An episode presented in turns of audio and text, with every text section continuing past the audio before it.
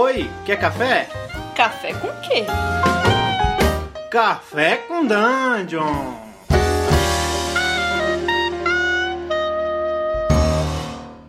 Bom dia, amigos do Regra da Casa. Estamos aqui para mais um Café com Dungeon, na sua manhã com muito RPG. Meu nome é Rafael Balbi, eu estou bebendo aqui um cafezinho preto com carvões das Minas de Moria. e estou recebendo hoje aqui o Salazar. Fala, cara, beleza? Bom dia, galera. E aí, nerdaiada, tudo tranquilo? Tudo bem, cara. O que, que você tá tomando aí? Bom, aqui em casa, a tradição anã é aquele cafezinho passado no coador de pano mesmo, que nada melhor. Nada E melhor. Aqui a gente chama de uma xícara de ódio. Logo cedo. Boa, Pra manter o machado afiado.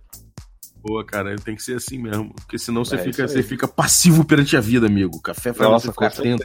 Ninguém te pega pelas costas. É isso aí.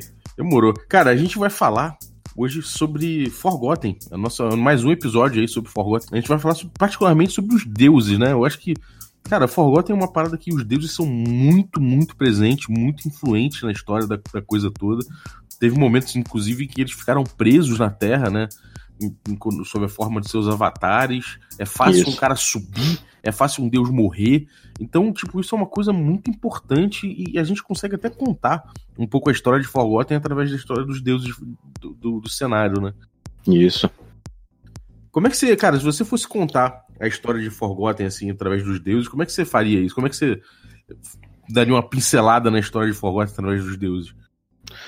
Olha, é, um dos assuntos sobre os deuses que eu mais gosto é o Time of Troubles, né? A Era das Perturbações, que foi a tradução que a gente deu na época da, da Devir. E, assim, pra muita gente, isso, né, nas minhas conversas com, inclusive, autores de Forgotten Realms, né? Porque a galera é tudo. A gente trampa tudo junto, né? Aliás, é bom falar, né? Você, você traduziu porra, coisa pra cacete de Forgotten e você é do, do Ed Greenwood Group, né?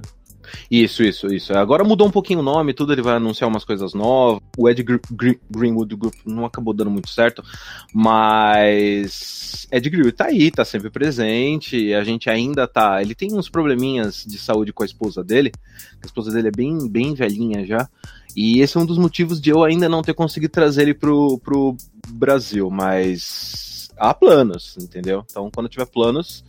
Vamos fechar um evento aí em algum lugar e chamar todo mundo, porque provavelmente vai ser one of a kind, sabe? Vai ser aquela vez, porque ele vai ter uma janela de reentrada, assim, ele vem, fala oi e volta. Mas a gente vai tentar trazer todo mundo aí. E ele é o próprio Elminster, né?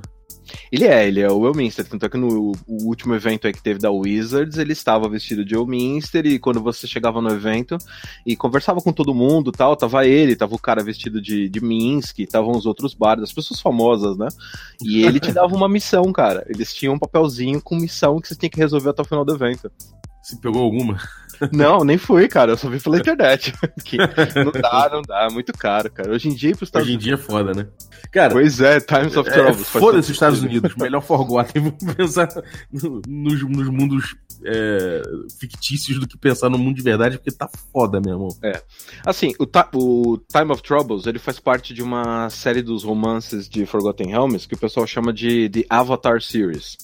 São cinco livros, né? Tem o primeiro que chama Shadowdale, é, o segundo chama Tantras e o terceiro chama Waterdeep. Então, os três primeiros livros, eles se passam nessas cidades. E os autores, se eu não me engano, os dois primeiros é do Scott Sainsin e o Waterdeep é do Troy Denning eles fizeram é, um apanhado geral, então é a história se passa com a cidade dando um plano de fundo. Então foi a primeira vez que eles criaram um romance de Forgotten Realms que parece um seriado de televisão.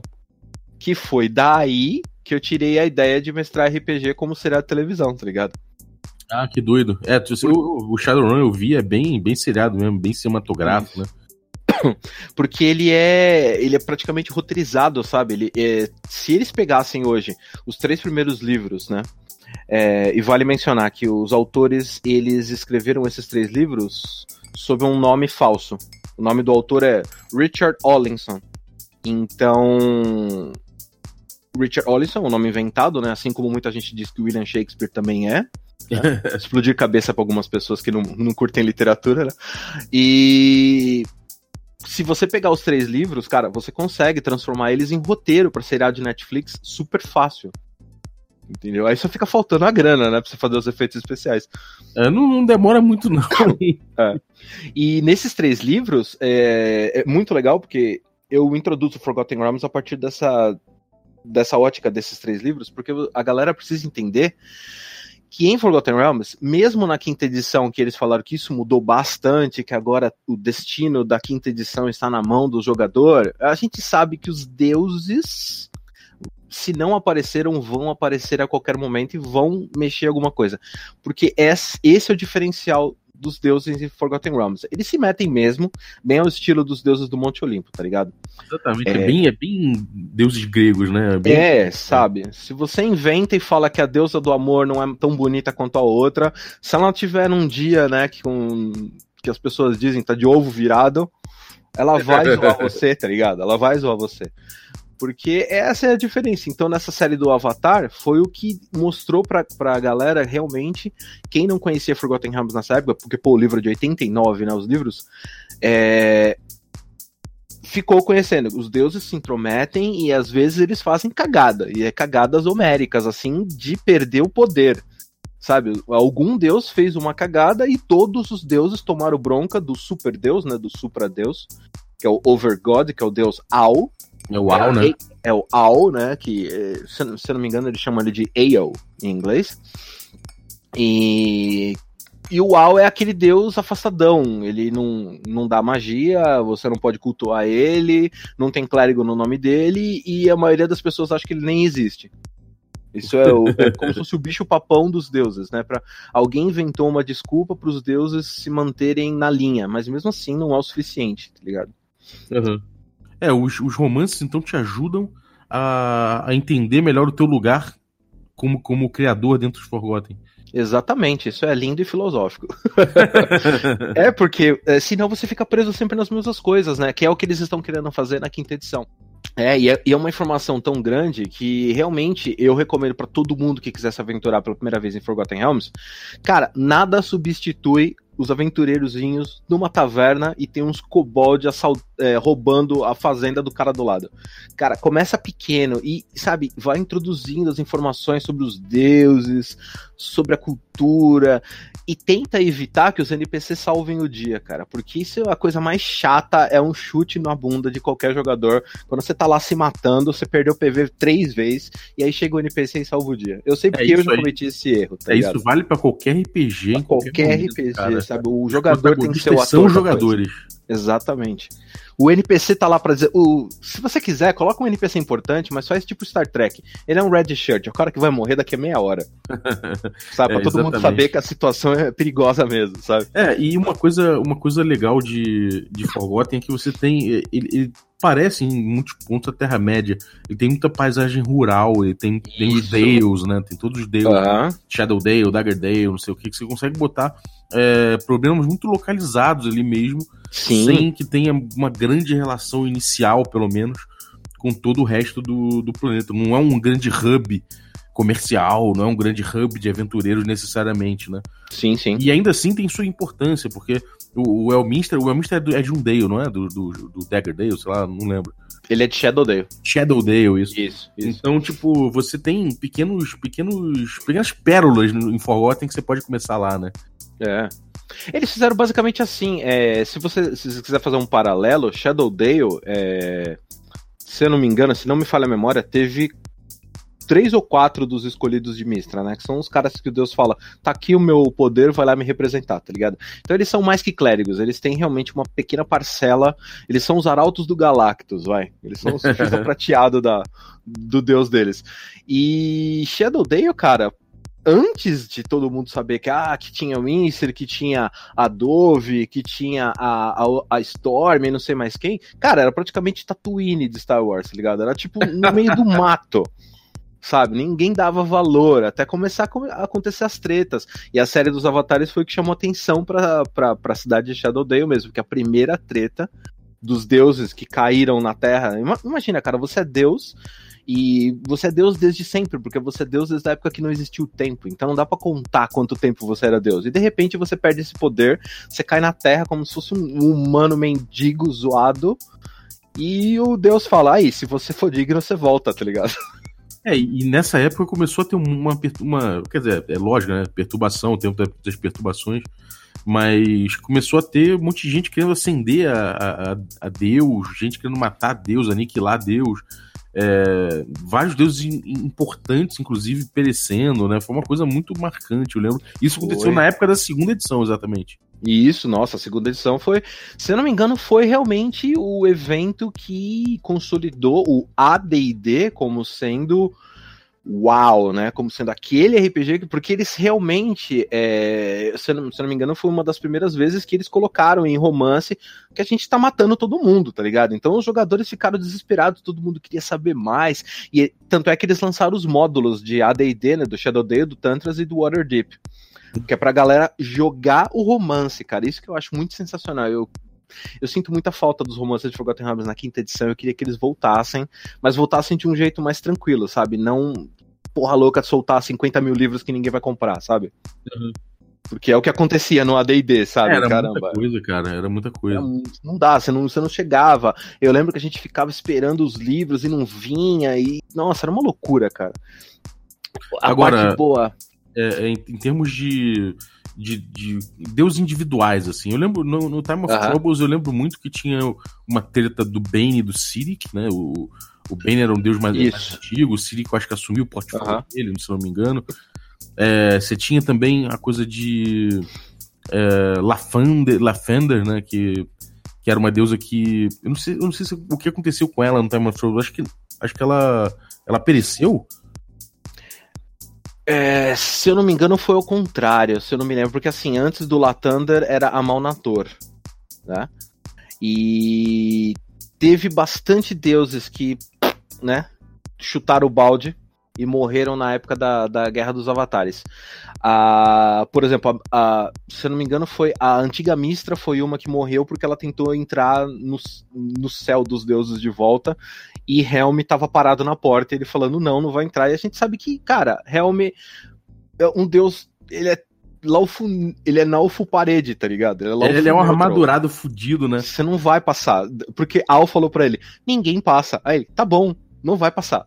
Se passar, mata. tá beleza. E foi o que ele fez, cara, sabe? E foi onde começou daquela muita treta, porque todo mundo sabe que quando você mata a deusa da magia, vai ficar um vácuo enorme e ficar todo mundo.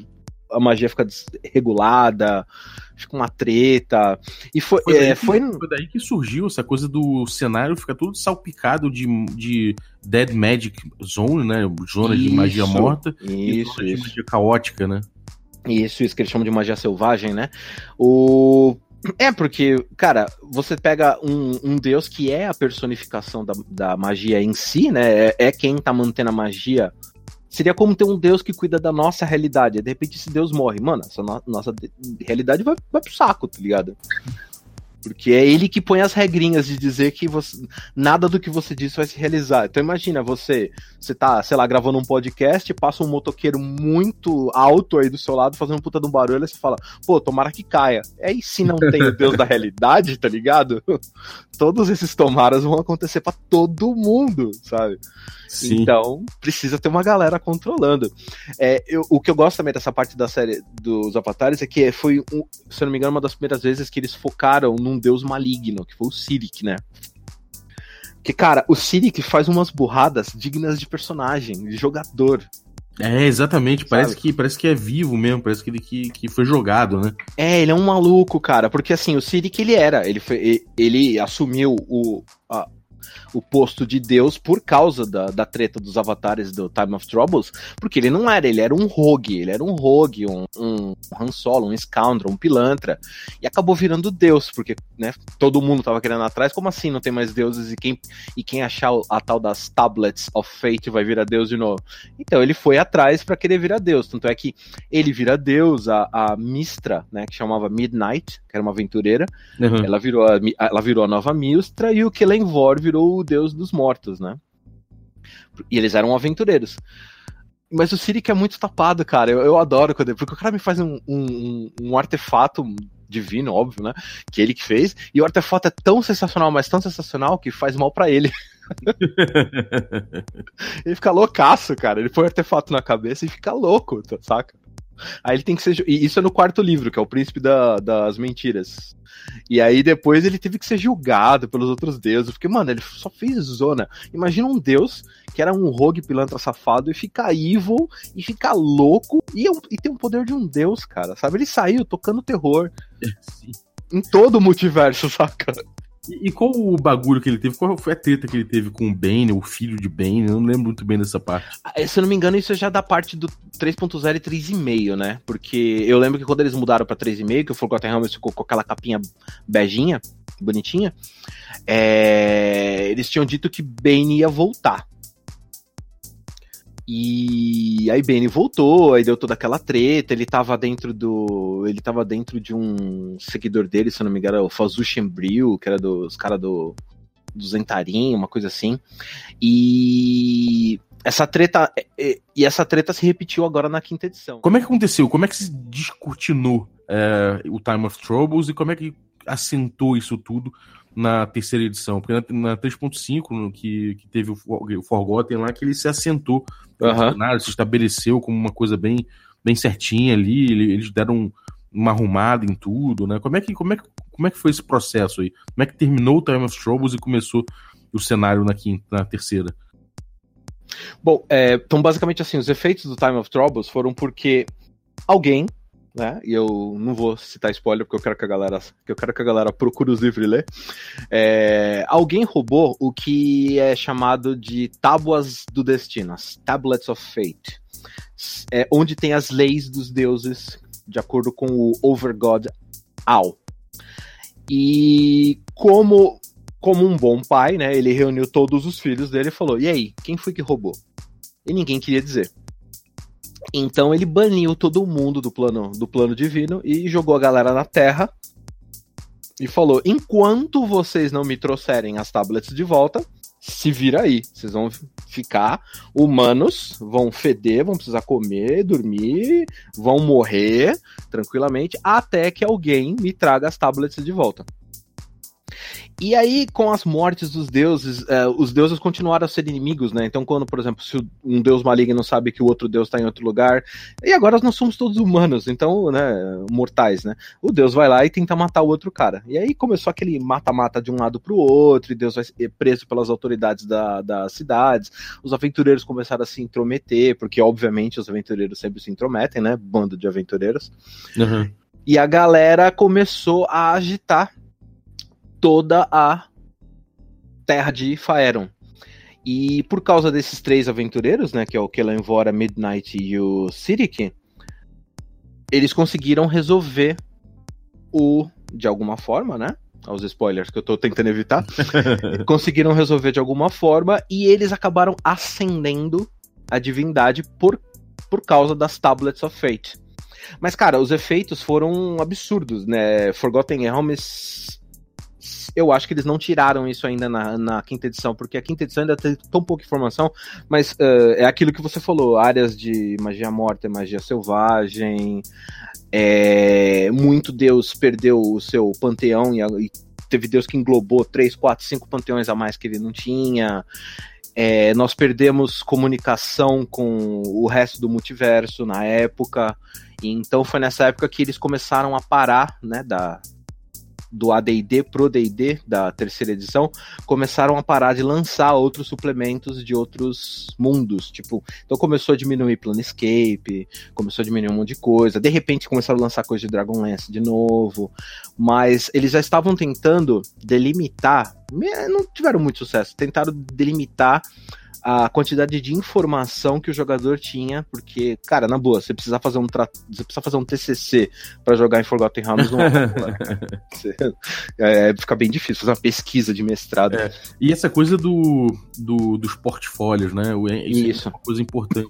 Os deuses, é, não só em Forgotten, mas eu acho que principalmente em Forgotten, cada deus tem um portfólio. E esse portfólio são o quê? São os, os aspectos da realidade que ele controla. Isso. Então, por exemplo, você pode ter deuses maiores, que é, por exemplo, Mistra, que é deus da magia, mas você pode ter um deus menor que controla um pedaço específico da magia que, que Mistra controla. Então, um aspecto dele, de repente, é, sei lá, é magia de cura, né? Você pode ter esse tipo de Isso. relação. Sim. E aí, conforme os deuses vão se matando, vão se digladiando, eles vão adquirindo o portfólio dos outros demais, né? Isso tem uma Exatamente. relação íntima com os fiéis também, né? Uhum. Sim, porque, nossa, cara, assim como no nosso mundo, um dos grandes problemas que nós temos é guerra religiosa, tá ligado? Em Forgotten Realms.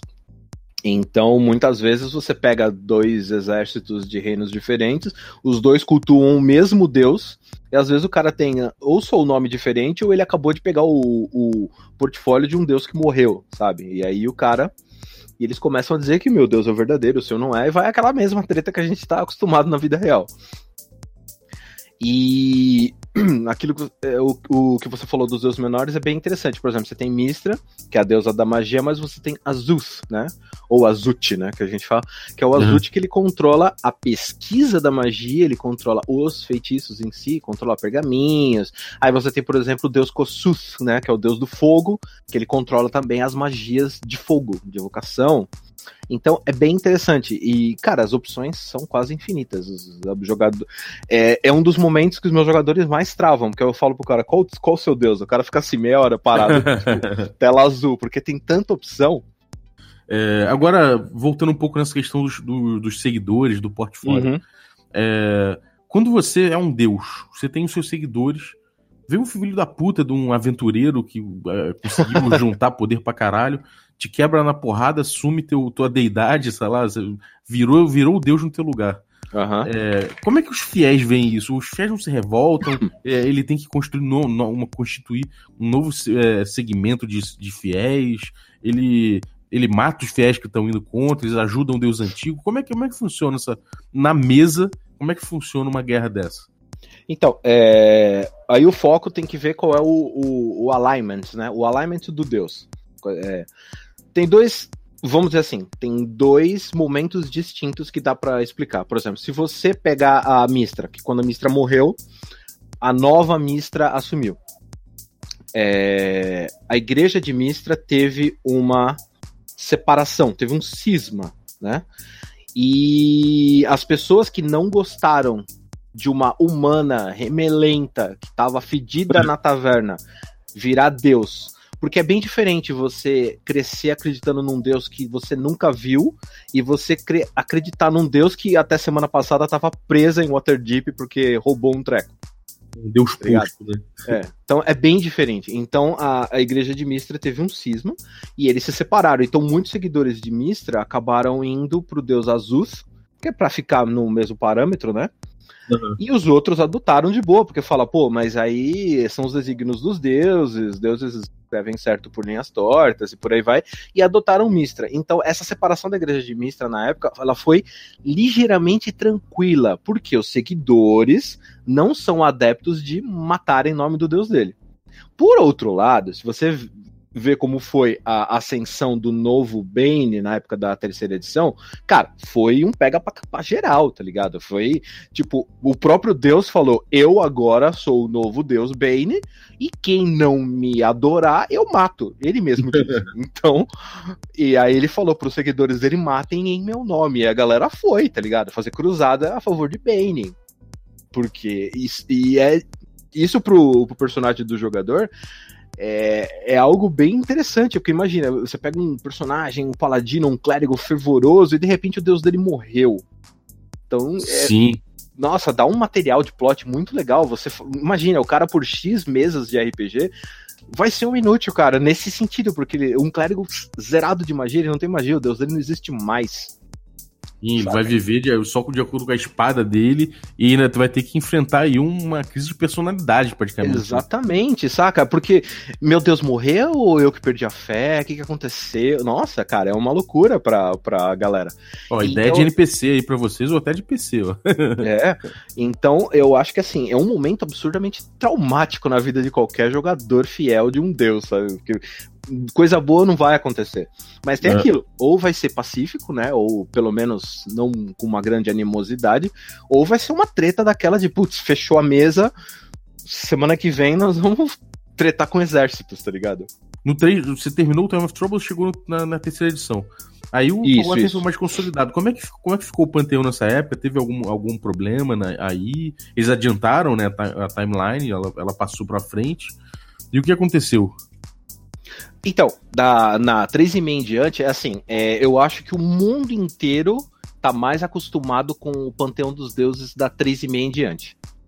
É, não é todo mundo que conhecia a galera do AD&D. O que eles fizeram? Eles deram uma enxugada bem grande, eles diminuíram a quantidade de deuses que tinha no AD&D e eles tentaram dar uma ordem, né, para você utilizar os deuses não só nas aventuras, como nos romances. Então foi a partir da, do 3 pro 3,5 que eles que a Wizards, né, que virou de TSR para Wizards of the Coast, ela tentou dar um controle para evitar que qualquer pessoa falasse a respeito de qualquer coisa. Então, personagens muito, muito, muito famosos, deuses muito famosos ou NPCs muito famosos, você precisava de um crivo da Wizards para você poder colocar o cara no romance, porque eles tinham planos para essas pessoas. Então, se de repente você colocasse um cara num romance que ele acabasse morrendo, poderia estragar a história da, da Wizards, né? Aham, É, sem E- dúvida. Mesmo assim, a gente tem uma quantidade absurda de deuses. Quem tem o livro do Forgotten Realms da, da 3,5, aquele bonitinho cap- capa dura, mano, você tem tabelas e mais tabelas com deuses pra caramba. Eu sei porque eu traduzi o, o Fates and Pantheons. A Elfa me deu um help pra caramba, porque, mano, era muita tabela, cara. Era muito deus pra todo lado, sabe? É, então, aí eu, eu cuidei da parte da prosa e a Elfa cuidou da parte de cuidar dos, dos Excel do caramba pra gente fazer. Cara, é muita coisa, tem muito Deus.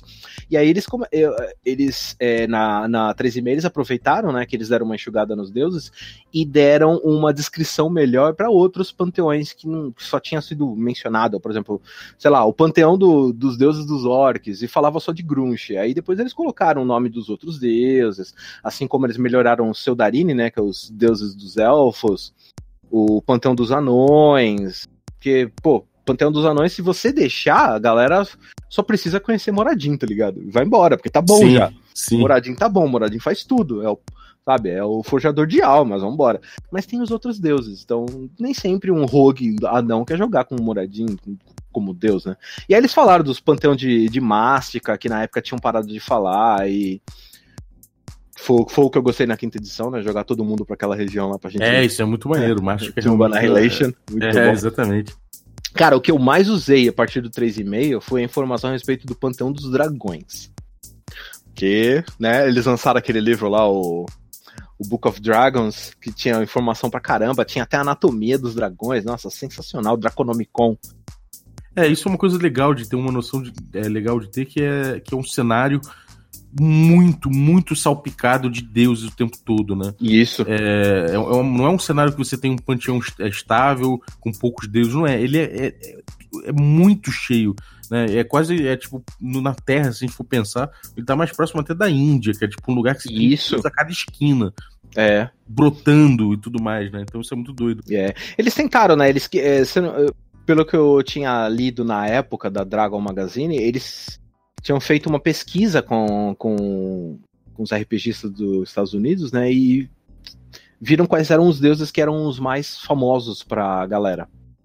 E tentaram trazer esses deuses uma participação mais ativa na, na 3,5. Realmente, você você jogar com um personagem que um dia, de tanto que você é fiel, você poder ser um escolhido do seu Deus, é, é algo que incentiva a pessoa a interpretar o personagem melhor, sabe? É, exatamente. E, e, cara, quinta edição e pra frente, futuro. É, como é que. como- hoje em dia você falou que tá, tá, tá pobre o material ainda, eles não aprofundaram muita coisa. Essa coisa de fazer aventuras em cima, mas sem aprofundar cenário.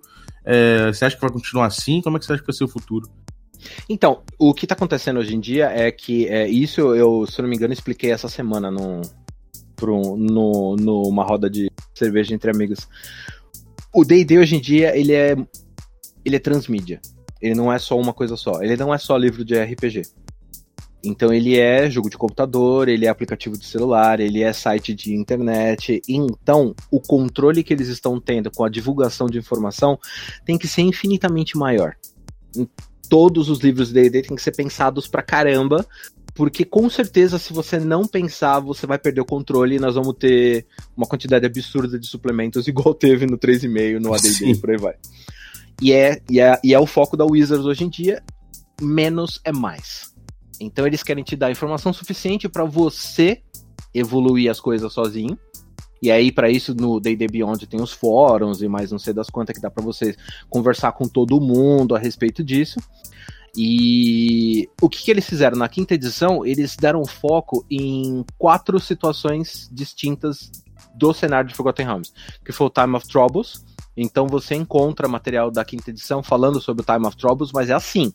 Cara, é um parágrafo, eu tô com, eh, eu tô com ele aberto aqui, é um parágrafo de quatro linhas. Aconteceu isso, isso e isso.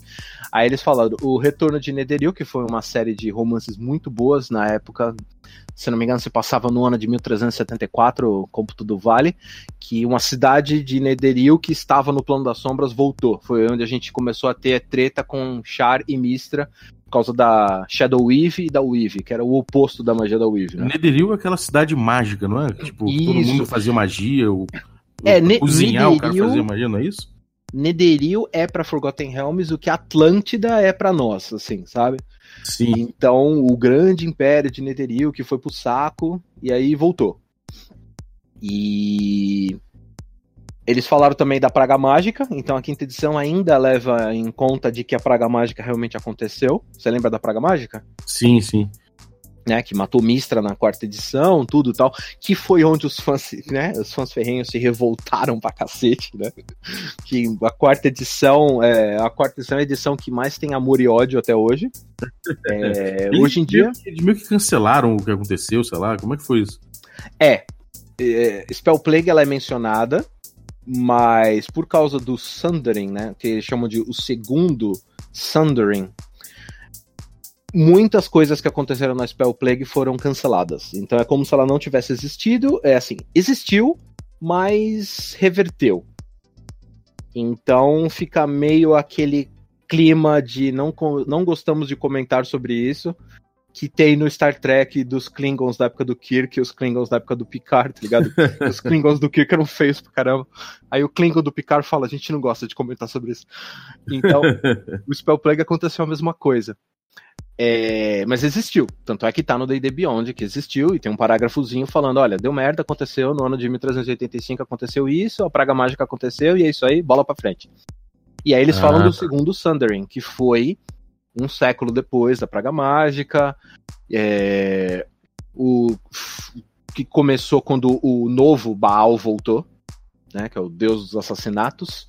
Ele voltou naquela aventura Murder in Baldur's Gate, que dava aventura que a pr- primeirinha aventura que dizia que a quinta edição estava chegando.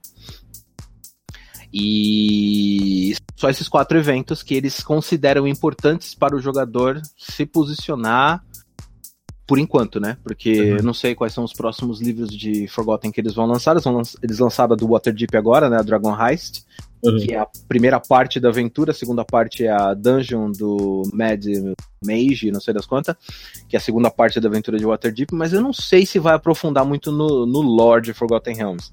Eu acho que eles realmente fizeram uma aventura que é pra galera se divertir pra caramba, do nível 1 ao 20, e é dungeon, e é você no Underdark se matando que nem um louco, porque é isso que a galera quer por enquanto. Sim. E, e você acha que, que no futuro a gente vai ter. Qual a chance, por exemplo, do, do filme do DD se passar em Forgotten? Eu não posso falar nada a esse respeito. Eu tô com NDA. Mas é isso, cara. É, porra, valeu aí tua, tua sapiência aí no, no cenário, cara. Se você é, tá aí no Twitter de bobeira, manda aí pra gente uma, uma resposta aí pra seguinte pergunta. Qual o seu deus favorito de Forgotten? E qual o seu e qual, qual deus que você acha que já foi tarde? Já foi tarde. Pode crer. Manda essa aí pra gente, pra gente dar uma interagida, pra gente trocar uma ideia em cima. E, cara, valeu. Agora, onde é que a galera te encontra? Cadê teu material? Como é que a galera, como é que a galera te pode, pode ver teu trabalho? Como é que é isso? Beleza. É primeiro agradecer a oportunidade de estar aqui falando com, com, contigo sobre Forgotten Realms, que é um dos meus assuntos favoritos. Cara, se rolou café, se rolou assim com café, imagine com cerveja, tá ligado? a gente vai embora falando disso. A galera me encontra no, no, no Twitter. Meu, meu Twitter é Aidanca Salazar. A minha empresa de tradução é a Crônicas da Magia. Você encontra no Facebook, no Twitter por aí. Estamos, ah, sei lá, mais de 25 anos traduzindo Nerdices. A gente deu um tempinho com os livros de RPG no momento porque a gente está absurdamente carregado de, jo de jogo AAA para fazer acaba não dando tempo. Tanto é que, tipo, dormir é, dormir é um luxo que a gente não tem. Então, se a galera quiser bater papo, falar de Forgotten Realms, falar de nerdice, só me achar no, no Twitter, no Facebook, eu tô lá como Duncan Salazar, que é meu nome de guerra. Beleza? Demorou, cara. Brigadaço eu aí. agradeço. E até a próxima, galera. Se vocês estão ouvindo esse podcast numa quarta-feira, a gente tem nosso stream presencial online, é, ao vivo, né, na twitch.tv barra regra da casa. A gente atualmente está jogando a nossa segunda temporada de D&D quinta edição, no cenário próprio chamado Magic Punk. É, você também pode ver outros jogos que a gente jogou no YouTube, que é nosso depositório, tem a primeira temporada toda lá, e os hiatos, que no hiato a gente joga dezenas de outros sistemas para conhecer, para jogar de novo dos que a gente gostou. E inclusive alguns deles a gente fez a resenha aqui no podcast, vai resenhar futuramente também. Então é um conteúdo que se completa. A gente recomenda vocês irem lá. Fora, fora isso, no YouTube tem também o, a palavra greyhawkiana, que tem nosso, a gente pregando aí a palavra do D20, a palavra do Gygax, que é um comédia, né? É comédia, é uma autocrítica aí. e também o, o Regra da Rua, que a gente fala de RPG bebendo uma cerveja no oh, bar. Essa eu então, quero, hein? essa aí é boa, cara. É só chegar. A gente avisa aí no, no, no, canal também.